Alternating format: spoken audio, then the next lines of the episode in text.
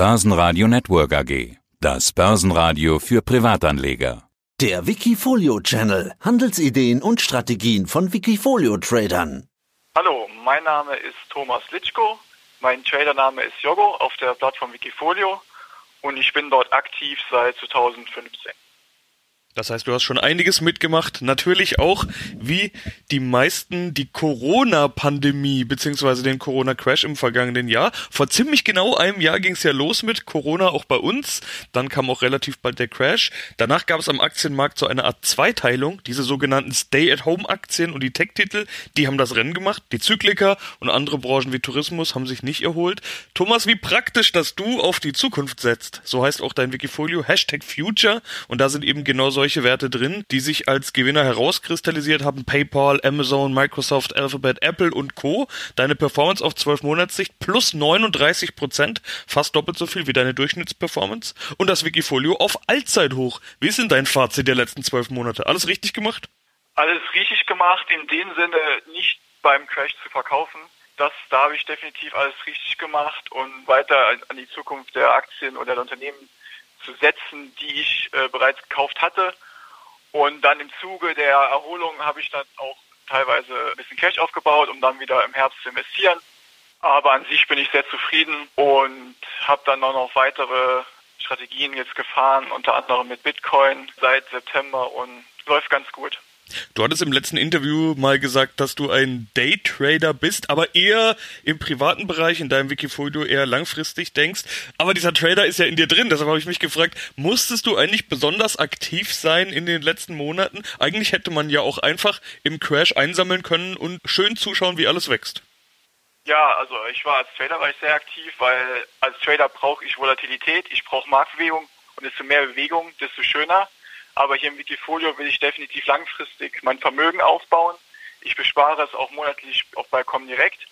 Und dadurch habe ich da jetzt nicht den Drang dazu, viel zu machen im Wikifolio. Ich habe aber da auch jetzt zum Beispiel jetzt von meiner Trader-Sicht her einen Swing Trade gestartet im Bitcoin und Ether im Herbst, einfach aus charttechnischer Sicht und also ein bisschen lasse ich schon reinfließen, aber langfristig bin ich eher nicht hier am viel traden.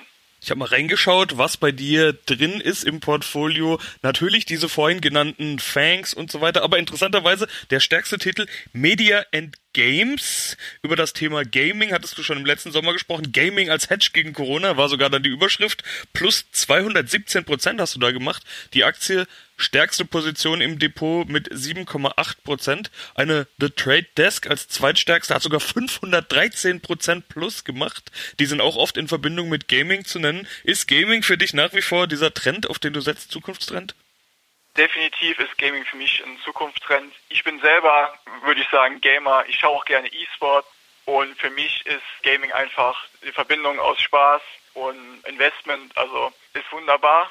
Media und Games ist jetzt tatsächlich mein höchstgewichtiger Titel geworden. Aber auch erst seit den letzten zwei Monaten habe ich im Sommer entdeckt, war meiner Meinung nach sehr unterbewertet im Vergleich zu allem anderen, was im Gaming-Bereich unterwegs ist. Ich finde das Management klasse. Sie haben, bis jetzt super Arbeit gemacht und liefern weiter mega Deals. Zum Beispiel haben sie jetzt im Januar die Übernahme von Kingsley, einem Online-Spielentwickler aus den USA gemacht und haben damit ein ganz neues Level an Möglichkeiten geschaffen. Und ja, in den letzten zwei Monaten ist die Aktie halt um 200 Prozent gestiegen, wie du bei mir im Portfolio siehst. Dadurch ist die Gewichtung jetzt so hoch gegangen. Und da plane ich aber definitiv zeitnah auch ein paar Teilgewinne mitzunehmen, um die ganze Sache ein bisschen die Wohle auch rauszunehmen, weil so schön ist, dass es schnell hochgeht. Es wird auch wieder eine Korrektur kommen und die wird dann auch wieder auch zügig nach unten gehen. Aber langfristig bin ich absolut von dem Unternehmen überzeugt. Ich konnte auch im Sommer nicht verstehen, warum das so unterbewertet ist. Wahrscheinlich wegen dem Sitz in Malta. Das schreckt doch viele ab. Und das Gute ist, sie haben jetzt im Herbst ein Listing in Schweden gemacht, wodurch die schwedischen Investoren aufmerksam wurden auf das Unternehmen und die scheinen da doch eher offen zu sein und haben den Kurs gut getrieben, würde ich sagen. Ja, die Argumente klingen jetzt schon anders als dieses Hedge gegen Corona. Läuft das noch? Siehst du Gaming noch als Hedge gegen Corona oder siehst du Gaming jetzt einfach generell als diesen Zukunftstrend? Generell als Zukunftstrend. Das Hedge gegen Corona war halt in dem im Sommer quasi im Nachhinein zu sehen als Hedge gegen Corona. Ich glaube, im Vorhinein kann keiner sehen, dass Corona so groß wird und so heftig wird. Und ich glaube auch, dass die Auswirkungen davon noch in den nächsten äh, Jahren noch für einen heftigen Crash bzw. eine heftige Korrektur an den Börsen sorgen werden. Deswegen, ich bin auch jetzt vorsichtig geworden, besonders dieses Jahr mit Neuinvestitionen und so. Also eher Gewinnmitnahmen und ein bisschen Cash aufbauen. Was du aber gemacht hast, ist Bitcoin und Ether, zwei strukturierte Produkte, Tracker, Zertifikate auf Kryptowährungen. Sind das denn Zukunftsinvestments, also deine generelle Strategie? Oder ist das jetzt eher bisschen Trading, bisschen Spekulation, bisschen Hoffen auf steigende Kurse und dann irgendwann verkaufen? Das ist definitiv ein spekulativer Trade, der ganz einfach, äh, ich bin Charttechniker, ich liebe Charttechnik und Bitcoin hat immer die gleichen Muster. Es steigt super stark an, korrigiert dann um 80, 90 Prozent, dann läuft zwei, drei Jahre seitwärts und dann kommt der nächste Bullmarkt. Und da das jetzt dreimal passiert ist, habe ich gedacht, diesmal will ich dabei sein und habe dann ja im Herbst, Ende August, Anfang September war es die erste Position gestartet. Ich habe auch schon zwei, also zwei Teilgewinne genommen, also ich habe noch 25 Prozent meiner Ursprungsposition drin. Also bei 20.000 oder 40.000 habe ich schon Gewinne realisiert bei Bitcoin. Und das Spannende ist jetzt, Gerade ganz aktuell heute hat Tesla verkündet, dass sie im Januar 1,5 Milliarden in Bitcoin gesteckt haben. Elon Musk hat ja schon ein bisschen so auf Twitter geteased, da er mit Bitcoin durchaus sich beschäftigt. Aber jetzt offizielle Meldung und ja. Ich denke mal, dass, also es ist eine Zukunftstechnologie, Blockchain. Ich denke auch, dass Bitcoin digitales Gold ist. Es ist aber hochvolatil und es wird auch noch eine heftige, wieder 80, 90 Prozent Korrektur kommen.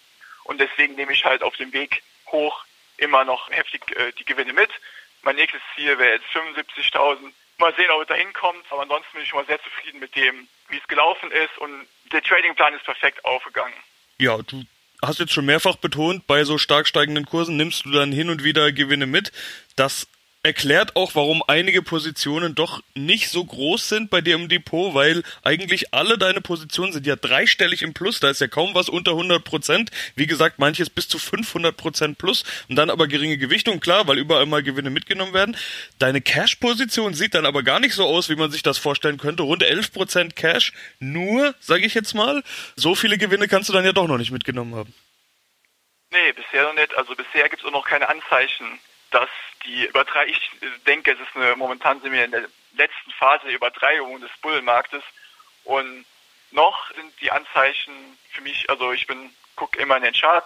Und wenn da mal so eine rote, fette Wochenkerze kommt, im Nasdaq zum Beispiel oder so, dann werde ich dann durchaus ein bisschen mehr Cash aufbauen, aber im Moment sieht die Chartlage halt positiv aus, also Gewinne laufen lassen, aber durchaus mit gewisser Vorsicht. Ich bin da doch skeptisch für die nächsten ein, zwei Jahre, dass da Corona doch noch wegfeiern wird, glaube ich. Und diese 11% Cash, gehst du mit denen dann auch wieder in den Markt, wenn es Rücksetzer gibt? Weil du jetzt ja doch erstmal noch optimistisch klingst für diese letzte Übertreibung nach oben, wie du sagst. Dann sollte man ja eigentlich mit allem dabei sein und alles mitnehmen, was noch geht.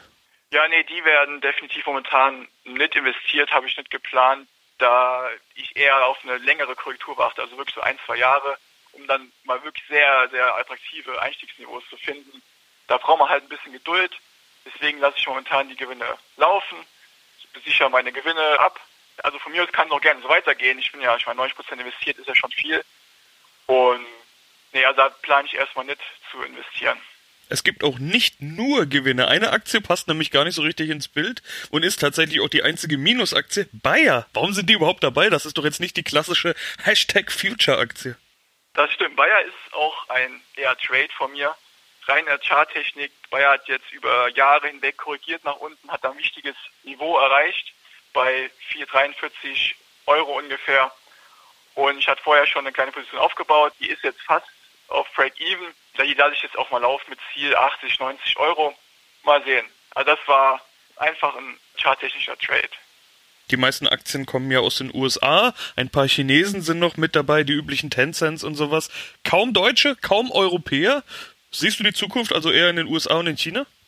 Ja, muss ich so sagen. Stand jetzt würde ich das so sagen, weil wir in Deutschland doch ein bisschen da verschlafen haben oder zu wenig gefördert haben, ich weiß es nicht. Oder zu langsam sind mit Digitalisierung, sage ich allgemein, hatten wir jetzt, finde ich auch gesehen, in Zeiten von Corona und Schulen und Bildung und allem. Also da auch unser Netzausbau ist meiner Meinung nach katastrophal für so ein Wirtschaftsland, wie wir sind. ja, deswegen ist für mich, also für mich ist China und USA die Marktführer und haben die Marktführer aktuell. Es gibt sicherlich auch super deutsche Unternehmen, aber ich bin jetzt erstmal hauptsächlich da in den größeren Märkten investiert, sage ich mal. Kommen wir zu einem Ausblick. Du hast ja schon ein bisschen was über deine Erwartungen zur Zukunft gesagt, nämlich, dass du durchaus vorsichtig in die Zukunft blickst. Wann erwartest du denn diesen Ende des Bullenmarkts? Kann das noch Jahre gehen, eher Monate? Du hast jetzt gesagt, du schaust dir die Charttechnik an. Wie optimistisch bist du für 2021? Das kann immer noch Jahre gehen. Also, ich meine, wie heißt es heißt so schön, Übertreibungen können länger dauern, als man gegen shorten kann. Es fehlt noch so wirklich der Endschub, so ich sage Nasdaq bis 16.000, 17.000. Ja, da wäre ich doch sehr, sehr, sehr vorsichtig. Und ich denke, es wird noch jetzt, das ist schwer zu sagen. Also ich kann die Zukunft voraussehen. Ich glaube, keiner kann, ich kann nur den Chart lesen, versuchen, da mögliche Szenarien sowohl nach unten als auch nach oben zu sehen. Und momentan sind wir ganz klar in dem Bullmarkt. Wir sind momentan meiner Meinung nach in der Übertreibung. Und die Übertreibung kann natürlich noch ein, zwei Jahre dauern. Aber ich denke, sie wird dann auch enden zeitnah, also in den nächsten ein, zwei Jahren. Aber es ist schwer, so eine Prognose zu sehen. Also ich sehe mich da auch nicht in der Lage, eine Prognose zu sagen und die Zukunft wäre zu sagen. Ich versuche nur mögliche Szenarien zu sehen und wenn der Kurs da die anspielt, dann meine Konsequenzen daraus zu ziehen. Da sind wir mal gespannt, wie dein Portfolio aussieht, wenn wir uns das nächste Mal unterhalten. Soweit erst sage ich erstmal vielen Dank, Thomas Litschko, aka Yogo, mit dem Wikifolio Hashtag Future. Vielen Dank. Wikifolio.com Die Top-Trader-Strategie. Börsenradio Network AG. Das Börsenradio. Das Börsenradio Nummer eins.